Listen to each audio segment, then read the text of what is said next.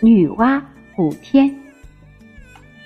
传说很久很久以前，没有天，没有地，没有山川湖泊，没有花草树木，没有飞禽走兽，更不用说有人类了。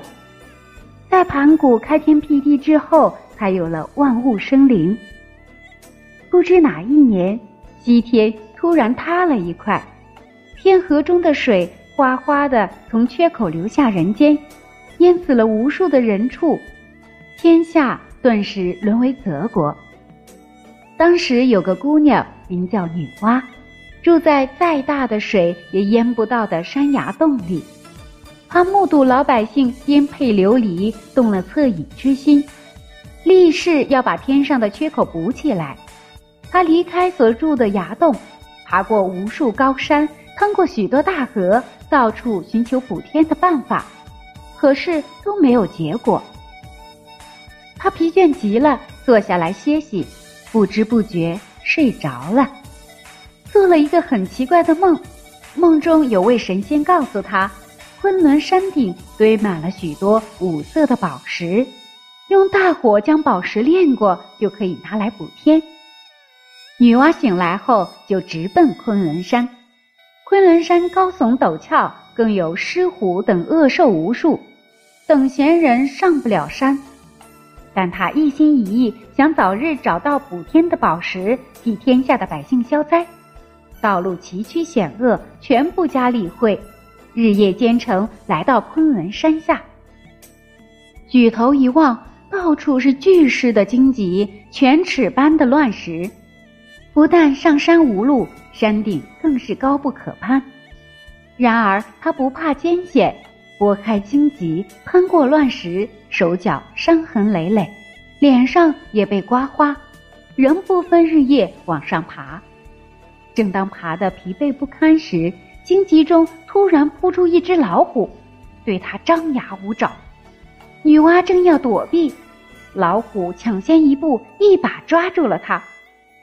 张开血盆大口要咬他的头，他镇定地说：“老虎，你先别性急，我这个头可以给你吃，可要等我去山顶找到宝石，补好天上的缺口，你再来吃，好不好？”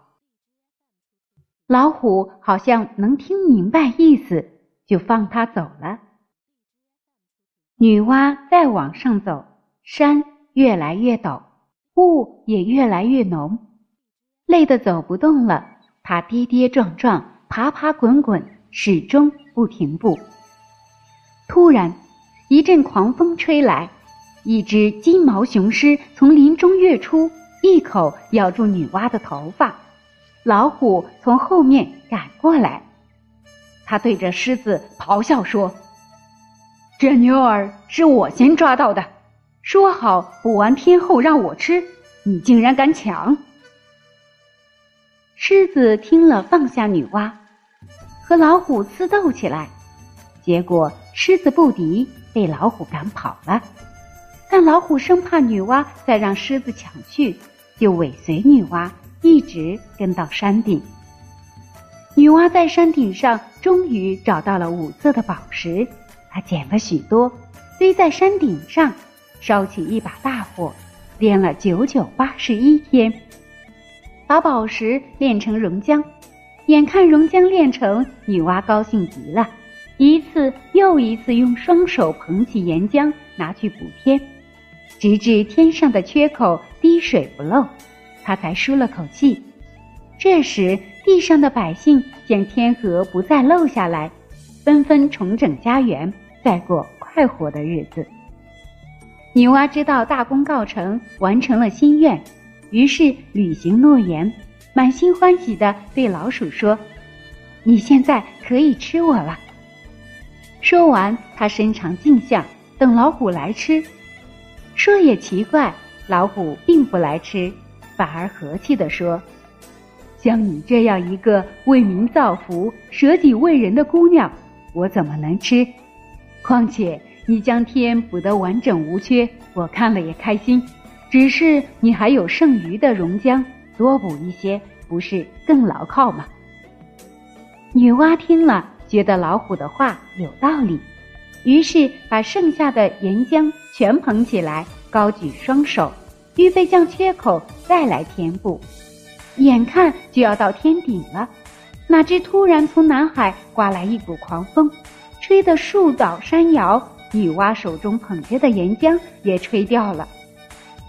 女娲一急，竟哭了起来。老虎见她这样，就对她说。姑娘，先不要哭，快骑到我背上来，我们去把熔浆追回来。女娲果然止住泪，立即骑到老虎背上。老虎飞身跳下山崖，脚踏彩云向光彩夺目的熔浆追去。老虎背着女娲飞过三山五岳，飞过黄河长江，因为风太急了，始终没有追上。其后风渐渐平息了。他们加快脚步，哪知色彩斑斓的榕浆又慢慢向茫茫的大地落下去。他们唯有加一把劲儿向下追，追到洞庭湖上空，眼看就要追上了。老虎一时高兴，吼叫数声，慢了脚步。就在这电光火石的一刹那，女娲来不及接住榕浆，眼看着榕浆直泻洞庭湖，榕浆一落到湖里。霎时间，五彩缤纷，霞光万道，照得湖水通明透亮。不久，榕江就变成了七十二座形态不同的山峰，在水中半沉半浮。那白玉盘似的洞庭湖添上了迷人的景致。女娲虽然觉得惋惜，但又觉得榕江落入人间也是好事。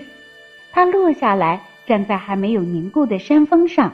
脚下踩的是绿宝石榕浆，留下了一双深深的脚印。他再行几步，原来带软的山峰就凝结了，成了一个小岛。也不知过了多久，娥皇、女英追寻夫君尧帝来到这儿，知道尧的噩耗忽死在山上，后人就称这座山为君山。听完小朋友。这就是女娲补天的故事。现在，女娲补天通常被形容改造天地的雄伟气魄和大无畏的斗争精神。小迪姐姐相信，庭园小朋友在以后的学习当中遇到问题和困难的时候，也会用这种精神来去面对。今天的故事就为大家讲到这里了。如果小朋友们有想听的故事，也可以在我们文章的末尾进行留言，写下你的名字和想听的故事，就有机会听到小迪姐姐专门为你讲述的故事。好了，宝贝们，今天就到这里了，我们下期节目再见吧。